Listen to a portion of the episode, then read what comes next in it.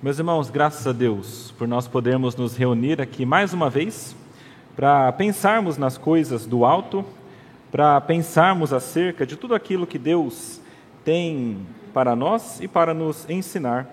E nesse momento, meus irmãos, eu queria que nós nos debruçássemos um pouco sobre a palavra dele. E nós iremos continuar aquela série de sermões em Hebreus, no capítulo 11, onde estamos falando sobre a fé. Para você que ah, ainda não conhece, esse aqui é o nosso guia de pregações, e é nesse guia também que você vai encontrar as instruções para essa mensagem nossa de hoje, na página 169 do nosso guia de pregações. Meus irmãos, nosso texto hoje fala sobre uma daquelas frases bem conhecidas, que é aquela: sem fé é impossível agradar a Deus. Talvez você já tenha ouvido isso em algum lugar, talvez na igreja, talvez fora da igreja, mas certamente você já ouviu isso. E quando você ouve isso, a pergunta que a gente deve fazer é: de que maneira que a fé me auxilia a agradar a Deus? Ou por que é que somente por meio da fé é possível agradar a Deus? E é sobre isso então que nós falaremos lendo Hebreus capítulo 11, versículos 4 até o versículo 7. Diz assim a palavra de Deus: Pela fé, Abel ofereceu a Deus um sacrifício mais excelente do que Caim, pelo qual obteve testemunho de ser justo, tendo a aprovação de Deus quanto às suas ofertas. Por meio da fé, mesmo depois de morto, ainda fala. Pela fé, Enoque foi levado a fim de não passar pela morte. Não foi achado, porque Deus o havia levado pois antes de ser levado, obteve testemunho de que havia agradado a Deus. De fato, sem fé, é impossível agradar a Deus, porque é necessário que aquele que se aproxima de Deus creia que ele existe e que recompensa os que o buscam. Pela fé, Noé, divinamente instruído a respeito de acontecimentos que ainda não se viam e sendo temente a Deus, construiu uma arca para a salvação de sua família. Assim, ele condenou o mundo e se tornou herdeiro da justiça que vem da fé. Até aí a palavra de Deus. Vamos orar, meus irmãos. Senhor nosso Deus, nosso Pai, nós lemos a tua palavra. Pedimos agora, Pai, que tu, pela tua graça, nos instrua, nos ajudes, Pai, a compreendê-la da maneira correta Dá-nos essa graça, ilumina-nos com o teu Santo Espírito, Pai. Guia este momento, para que seja um momento para a tua honra e para a tua glória e para a edificação do teu povo. É isso que nós pedimos e agradecemos em nome de Jesus. Amém.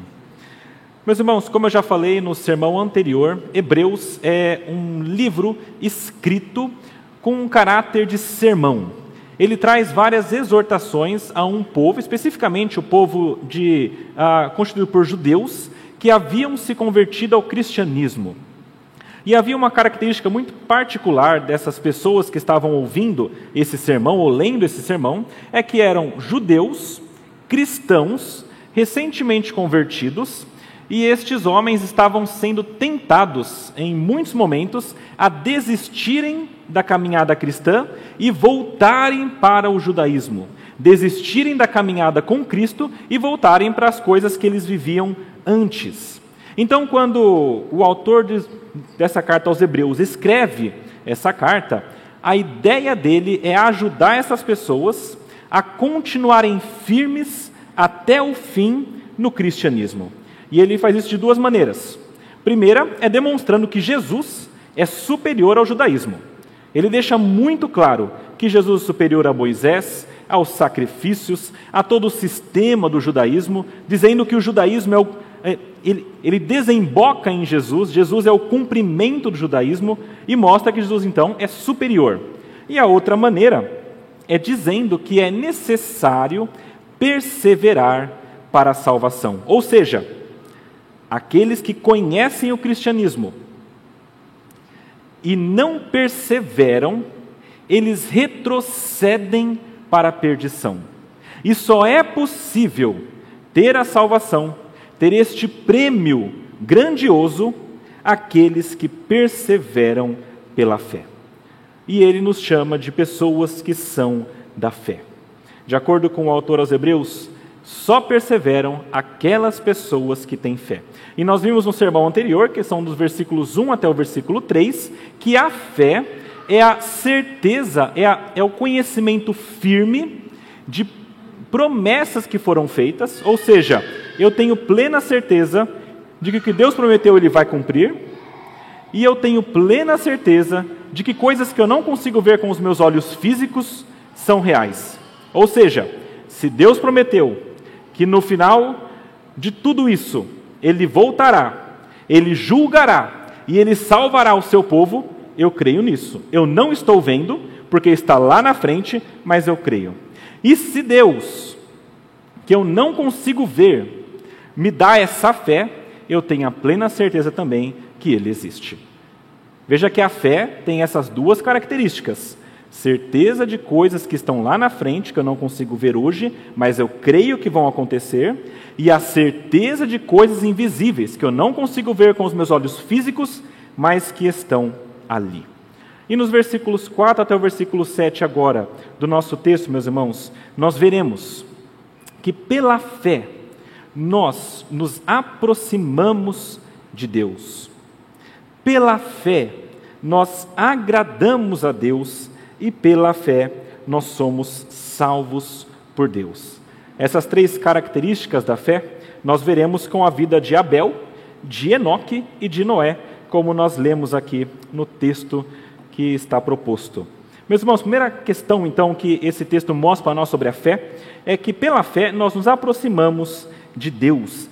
Isso está no versículo 4, especificamente. Eu vou tratar de cada um desses aspectos com uma das personagens, mas fica muito evidente que Abel, quando oferece o sacrifício, ele está buscando uma aproximação de Deus. E eu falo isso, meus irmãos, porque o tema de aproximar-se de Deus é muito claro aqui na carta aos Hebreus. Depois você pode ler na sua casa, mas há vários textos que, que trazem para nós a palavrinha aproximar-se, e especificamente falando sobre aproximar-se de Deus. E esse texto aos Hebreus nos fala que para se aproximar de Deus é necessário que algo diferente aconteça.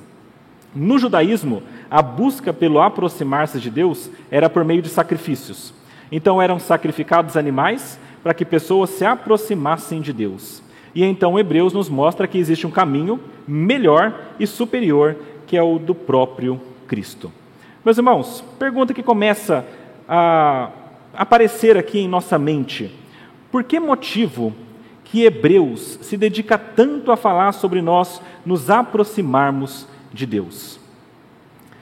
E o motivo é, meus irmãos, porque lá no início houve uma separação muito clara de nós com Deus. Os irmãos conhecem o texto de Gênesis, quando fala sobre Adão e Eva.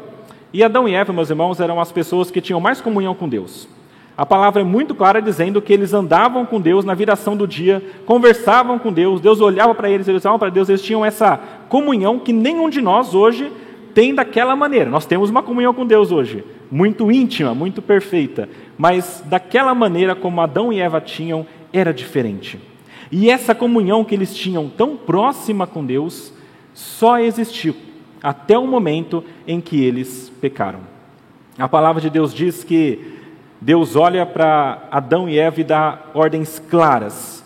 Adão, Eva, vocês podem comer de todos os frutos que existem nesse jardim, mas não podem comer do fruto do conhecimento do bem e do mal.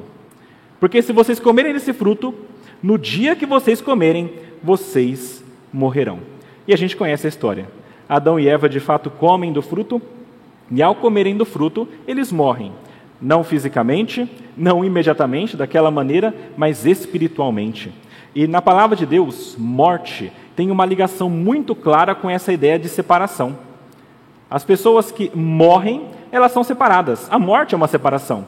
É a separação do corpo e da alma.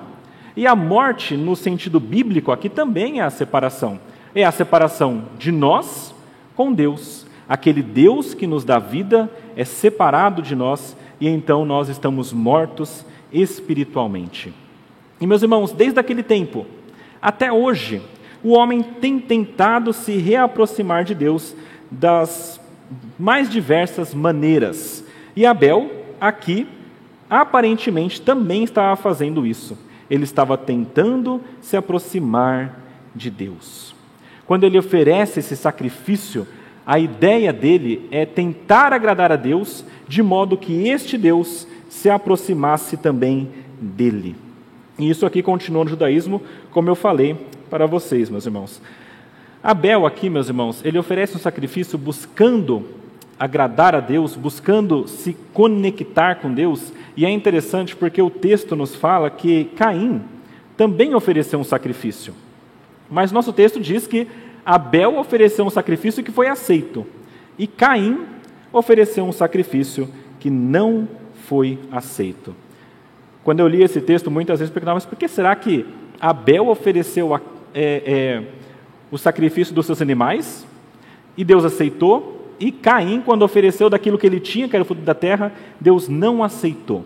E isso ficava na minha mente, muitas vezes, ah, batendo ali, qual que é a razão disso? Qual que é a razão disso?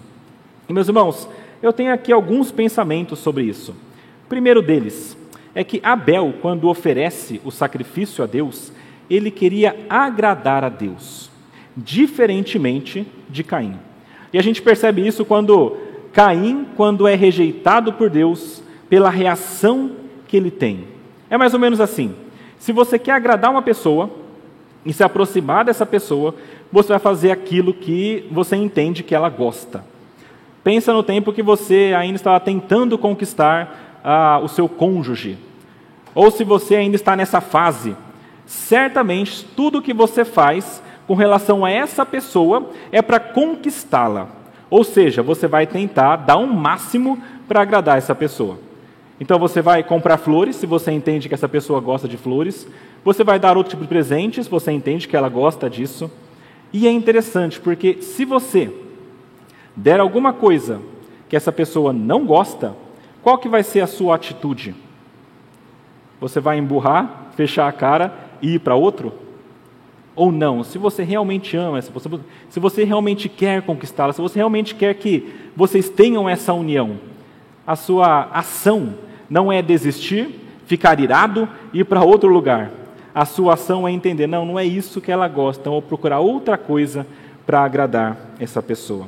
Meus irmãos, é claro, salvo as diferenças, quando Caim ofereceu o sacrifício a Deus, ele ofereceu de uma maneira que Deus ah, não desejava.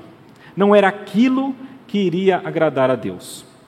E quando ele oferece isso, e Deus não aceita, e Deus nega, dizendo que não é aquilo, nós vemos uma reação de Caim muito firme. A palavra diz que descaiu o semblante dele, ele ficou irado.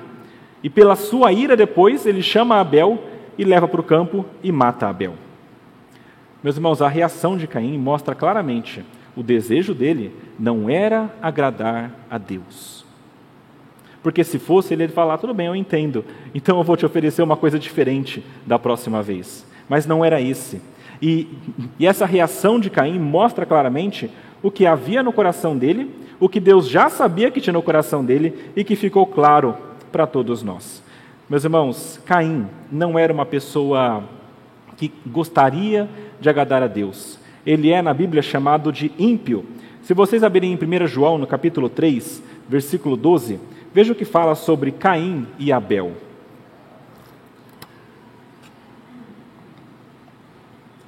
Versículo 12 fala assim: que Caim era do maligno e assassinou a seu irmão. E por que o assassinou?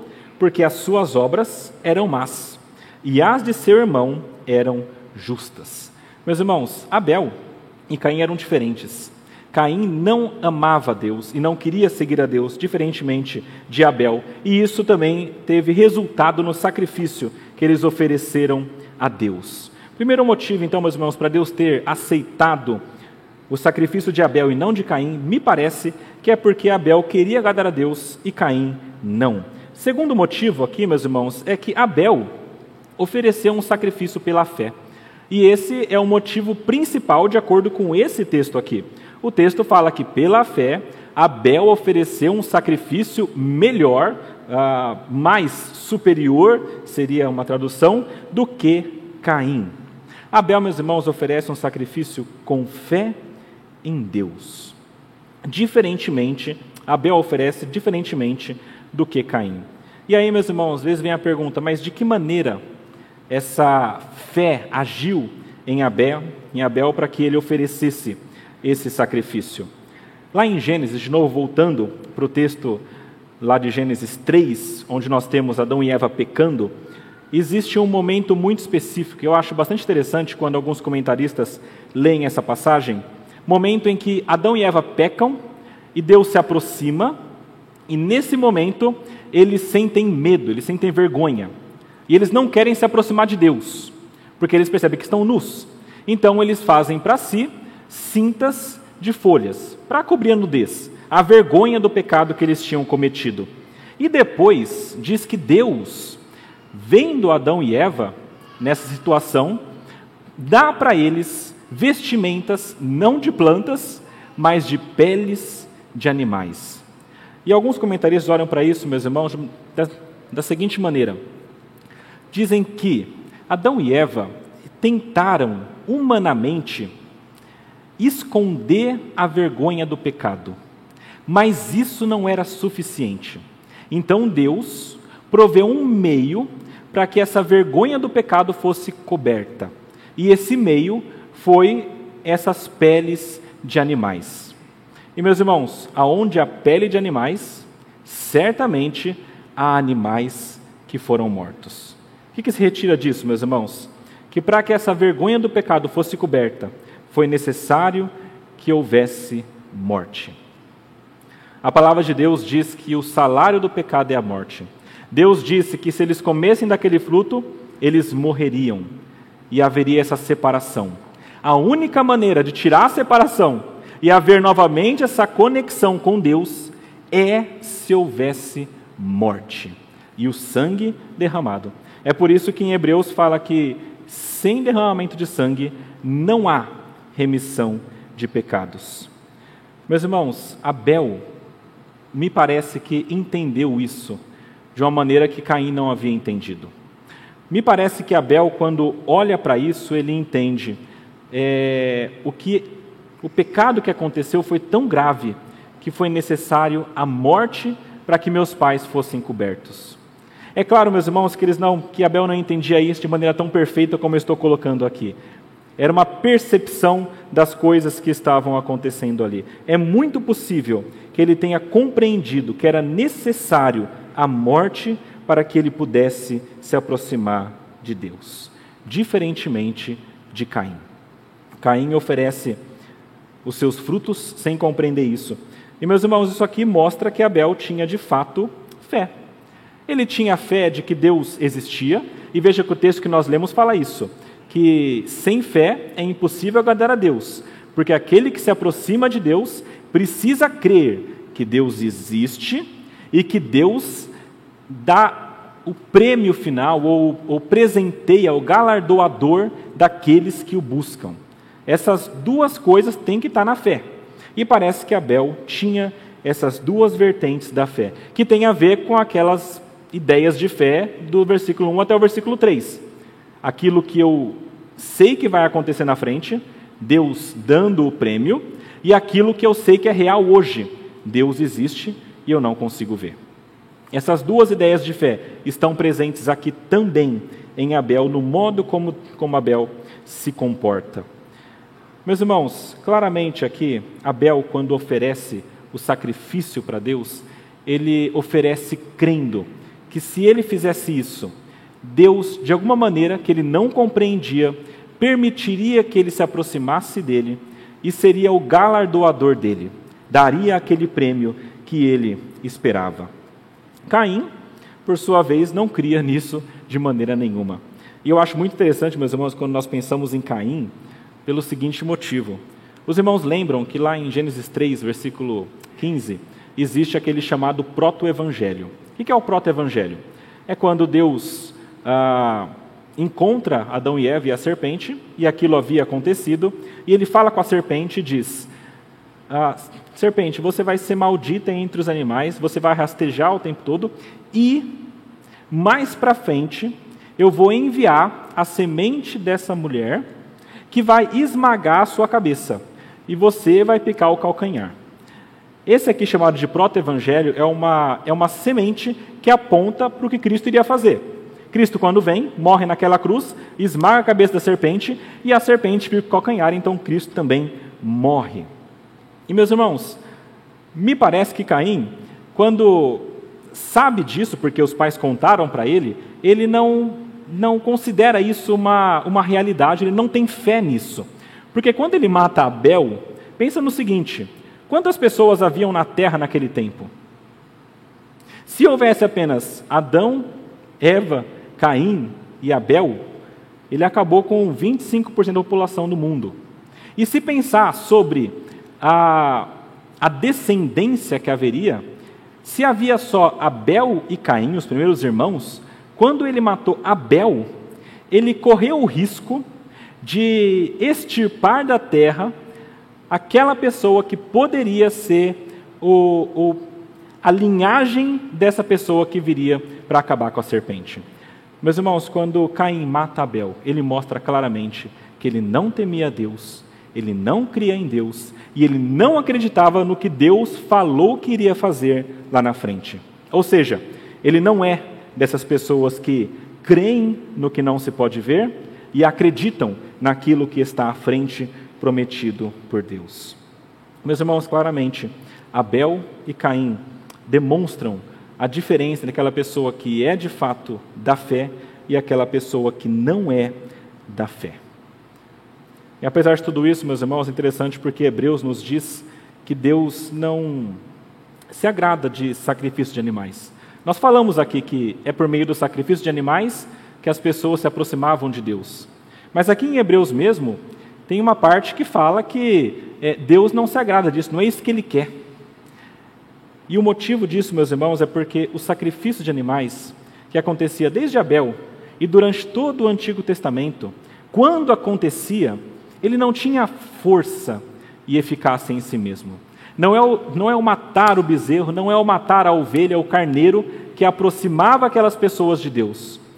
Mas quando eles faziam isso, eles faziam isso apontando para algo que aconteceria lá na frente, que é a vinda de Cristo. Todas as vezes que um animal era sacrificado no Antigo Testamento, era sacrificado com fé naquele que viria, que é Jesus Cristo. E Hebreus deixa isso muito claro, como eu falei, mostrando para nós que as coisas do Antigo Testamento eram apenas sombras, e quando Jesus vem, ele cumpre tudo aquilo. Os sacrifícios apontavam para Cristo. Meus irmãos, o que significa isso para nós? de maneira inicial, é que para que nós nos aproximemos de Deus, é necessário, meus irmãos, que nós creiamos em Cristo. É impossível nós oferecermos agora sacrifícios como ofereciam no Antigo Testamento, como Abel ofereceu aqui também. Mas uma coisa é possível nós fazermos, e é isso que Deus quer: que nós creiamos naquele que foi o sacrifício perfeito em Jesus Cristo. Quando Cristo vem e oferece o sacrifício, ele abre um novo caminho. Nós lemos aqui um texto que falava sobre isso na liturgia. Jesus Cristo, ele abriu um novo e perfeito caminho. Por este caminho nós podemos nos aproximar de Deus. Meus irmãos, pela fé, nós podemos nos aproximar de Deus. Pela fé também, nós podemos agradar a Deus Versículo 6 é o texto que está, é o versículo que talvez seja central aqui, e diz o seguinte: De fato, sem fé é impossível agradar a Deus, porque é necessário que aquele que se aproxima de Deus creia que Ele existe e que recompensa os que o buscam. Meus irmãos, aquelas pessoas que têm fé de verdade em Deus, elas podem agradar a Deus. O que é agradar a Deus esse texto aqui, meus irmãos? Se você voltar um pouquinho para Hebreus 10, 38, você verá que Deus nos diz claramente: o meu justo viverá pela fé. E se retroceder, dele a minha alma não se agradará. Ou seja, aquele que continuar com fé, desse a minha alma se agradará. Deus se agrada daquelas pessoas que perseveram firmemente até o fim. E meus irmãos, quanta fé é necessária nesse Deus e nas coisas que ele prometeu em algumas situações. Aqui em Hebreus nós temos algumas citadas, tanto no capítulo 10 quanto no capítulo 11, de pessoas que perderam seus bens, suas famílias, ah, perderam a vida, perderam a saúde, perderam tudo que eles tinham, a liberdade, por conta de Cristo. E deveriam permanecer até o fim. E aqui o autor nos traz o exemplo de alguém bastante interessante que foi Enoque. Meus irmãos, a gente não sabe muito sobre Enoque. Se vocês olharem na Bíblia, não há muitas passagens sobre ele, e as que tem são bem curtas. Enoque aparece lá em Gênesis, a primeira vez, na genealogia de Sete, que foi logo depois de Adão. Então vocês sabem que havia Adão, depois veio Caim e Abel, Abel morreu porque Caim matou, e depois Adão teve um outro filho chamado Sete. E a partir dessa linhagem de Sete é que veio Enoque. É interessante porque Enoque ele era a, a sétima pessoa depois de Adão. E do outro lado da linhagem de Caim havia uma outra pessoa que também era a sétima.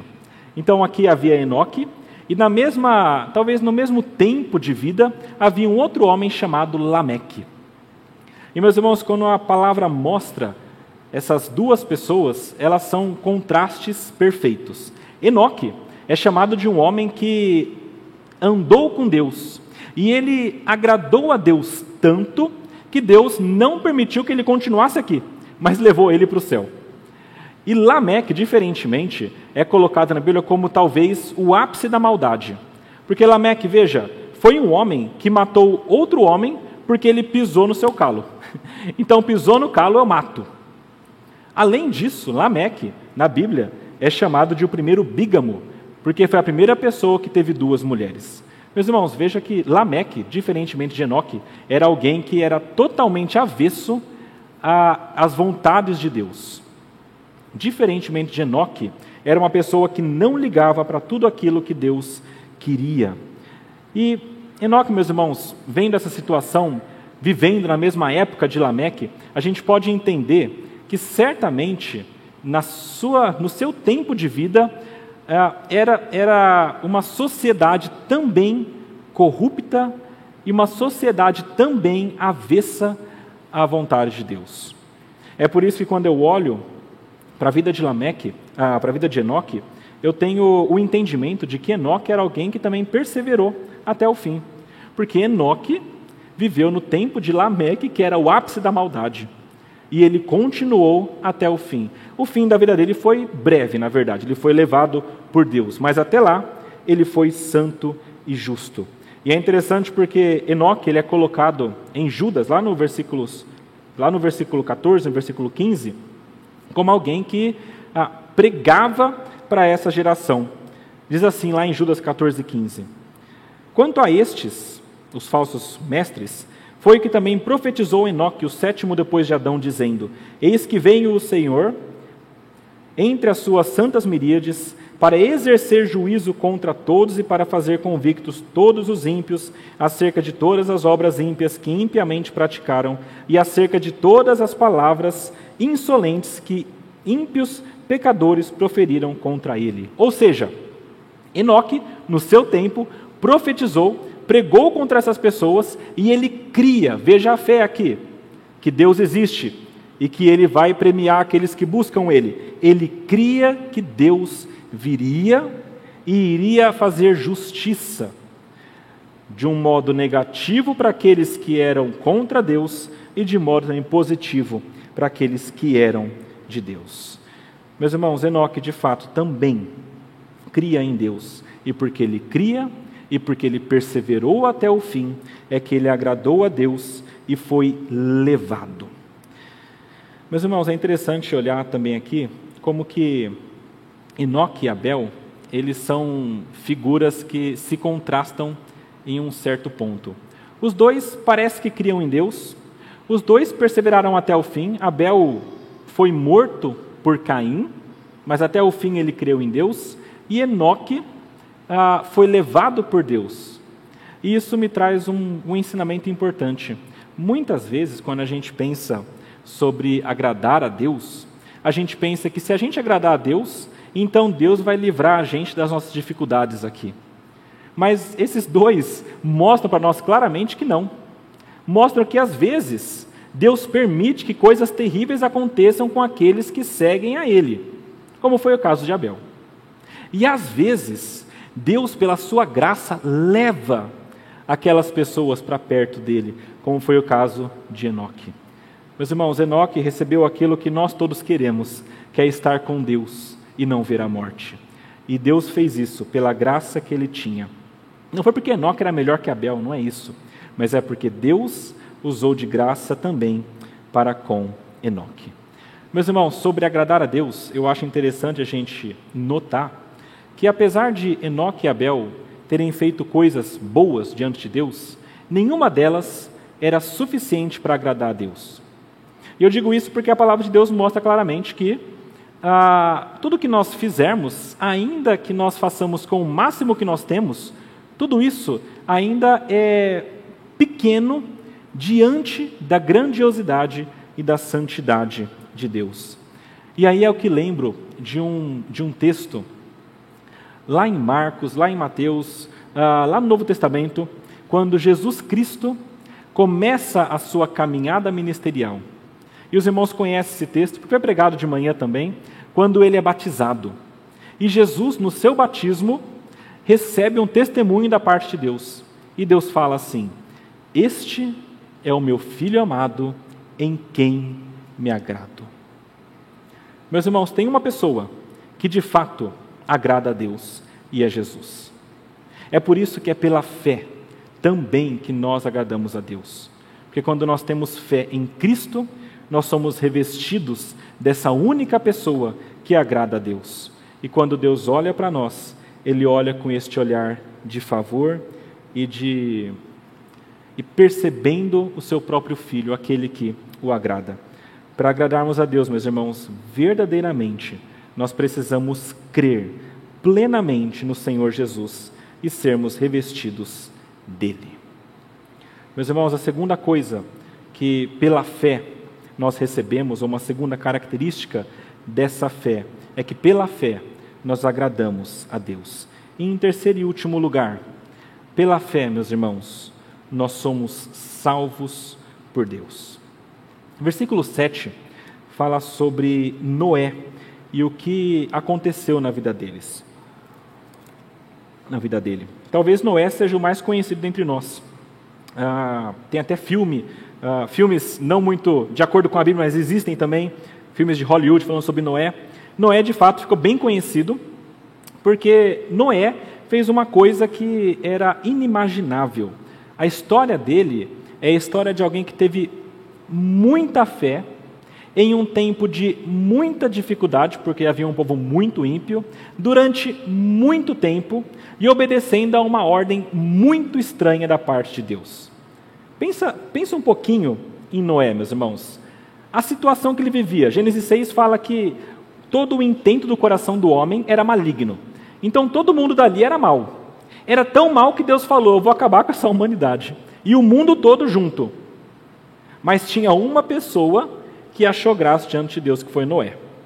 Então veja, meus irmãos: se para Abel tinha Caim, se para Enoque tinha Lameque, para Noé tinha o resto da humanidade. O resto da humanidade que era maligno. E nessa geração maligna é que ele vivia. E meus irmãos, Noé mostrou uma fé extrema em Deus e no que ele havia prometido. Deus, de alguma maneira que a gente não sabe como, mas ele se encontra com Noé e revela isso para ele: Noé, eu vou destruir o mundo com água. Vai chover, vai ter um dilúvio e todo mundo vai morrer. Só não vai morrer quem estiver numa arca que eu estou mandando você construir. E meus irmãos, quando Noé recebe essa ordem, ainda faltava um bom tempo para o dilúvio. Alguns dizem que cerca de 100, cento e poucos anos até o dilúvio acontecer. E durante esse tempo, ele passa pregando aquelas pessoas o seguinte: Deus vai destruir o mundo e vocês precisam entrar na arca. Era a pregação de Noé: se arrependam e entrem na arca. E meus irmãos, aparentemente ninguém se arrependeu, ninguém quis entrar na arca. Foi salvo apenas Noé e sua família, oito pessoas. Mas veja a situação dele. Eu queria que a gente entendesse como que a fé de Noé foi grandiosa e que isso também ajudasse a gente a fortalecer a nossa. Como eu falei, ele estava no meio de uma geração corrompida. Uma das coisas mais difíceis é você ser crente em um lugar onde não tem crente. Se você trabalha em um local onde só tem descrente, você sabe que é difícil. Se na sua escola só tem descrente, você sabe que é difícil. Porque você fala de Deus e todo o resto fala contra. É difícil. E isso em um local. Imagina no mundo. Você é a única pessoa que está falando de Deus.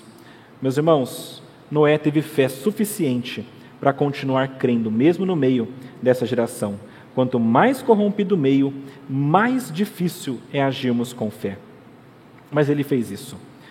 Como eu falei, houve uma instrução muito estranha: construir uma arca em um lugar que nem mesmo água tinha. Era um local seco, não havia água por perto, mas houve a ordem de construir a arca. E ele seguiu. E as pessoas que não criam em Deus olhavam para isso com estranheza e falavam: Esse cara está louco. Mas ele continuou até o fim durante muitos anos. E tem uma instrução que foi dada que demorou, como eu disse, muitos anos para acontecer. Meus irmãos, quanto mais tempo precisamos perseverar em alguma coisa, mais difícil é. É fácil você perseverar na fé durante algumas horas, durante alguns dias. É fácil você passar por uma doença por algumas horas, por alguns dias, por algumas semanas mas é difícil, ou mais difícil, nós passarmos por isso durante alguns meses, durante alguns anos. Aquelas pessoas que têm entes queridos, doentes, ou que passam por isso, sabem como é difícil perseverar na fé durante muito tempo. E Noé fez isso, perseverou na fé. E lembre, meus irmãos, o que agrada a Deus é quando aqueles que são dele perseveram até o fim, em fé naquilo que Deus vai fazer e confiando que Deus existe. Meus irmãos, Noé superou todas essas coisas pela fé que ele tinha em Deus. E ao final desse período todo, foi salvo ele e a sua família. E aqui eu, venho, eu vejo se cumprindo claramente o versículo que a gente leu, que temos de crer que Deus é, recompensa aqueles que o buscam. Noé buscou a Deus e ele foi recompensado ao fim com a salvação dele e da sua família. Meus irmãos, é interessante porque essas três pessoas, eu separei falando sobre ah, se aproximar de Deus, agradar a Deus e também ser salvo por Deus, mas as três personagens ah, têm uma parte em cada coisa. Enoque também ah, se aproximou de Deus, tanto que ele andou com Deus e foi até o céu. Noé também andou com Deus, a palavra diz claramente: Noé andava com Deus. Todas essas três personagens faziam as três coisas: agradavam a Deus, se aproximaram de Deus e foram salvas por Deus. Abel, a palavra diz que ele recebeu o testemunho de ser justo. E eu queria terminar pensando acerca disso. Abel recebeu o testemunho de ser justo. Noé, de acordo com o texto que a gente leu, ele se tornou o herdeiro da justiça que vem pela fé. E novamente eu queria apontar para Jesus. Meus irmãos, a palavra de Deus diz que somente Jesus foi justo, mas justo mesmo, sem pecado, que andou perfeitamente nos caminhos de Deus. Somente Ele. E Hebreus fala isso claramente. Ele é aquele sumo sacerdote que não tem pecado, diferente dos outros, e que, sendo homem, se compadece de nós. Meus irmãos, essas três pessoas encontraram salvação, e não foi pelo mérito delas. Elas caminharam com fé até o fim, mas lembrem-se que a fé é uma coisa que Deus opera na gente. E se a gente está indo até o fim, é porque Deus está fazendo. Se você quer, meus irmãos, meu irmão, se você quer agradar a Deus, se aproximar de Deus e receber a salvação que vem de Deus, só existe uma maneira, que é você confiando plenamente em Cristo. Só com fé nele é que você poderá desfrutar dessas três características da fé e entender plenamente quando o texto diz que sem fé é impossível agradar a Deus, mas com fé aqueles que a têm agradam a Deus plenamente em Cristo Jesus. Vamos orar? Nosso Deus amado, nós queremos agradecer a Ti pela Sua palavra. Ela nos mostra a verdade, nos ensina, Pai, que muitas vezes nós não estamos de acordo com o que ela diz, muitas vezes nosso coração quer desistir e retroceder. Por isso, Pai, nós queremos pedir ao Senhor que o Senhor nos capacite a obedecê-la. Ajuda-nos, Pai, a caminharmos como essas pessoas que tiveram tanta fé em Ti Ajuda-nos, Pai, a caminhar até o fim, para que não sejamos como aquelas pessoas que retrocedem para a perdição, mas que sejamos como aquelas pessoas que caminham pela fé para a salvação. Nós pedimos isso a Ti, porque sabemos que é o Senhor quem concede essas coisas. Ajude-nos, Pai, para que nós sejamos cada vez mais parecidos com Cristo e que a nossa fé seja total e plenamente voltada para Jesus, porque nenhuma outra fé é suficiente para salvar a nossa alma. Isso nós queremos pedir e agradecer em nome de Jesus. Amém.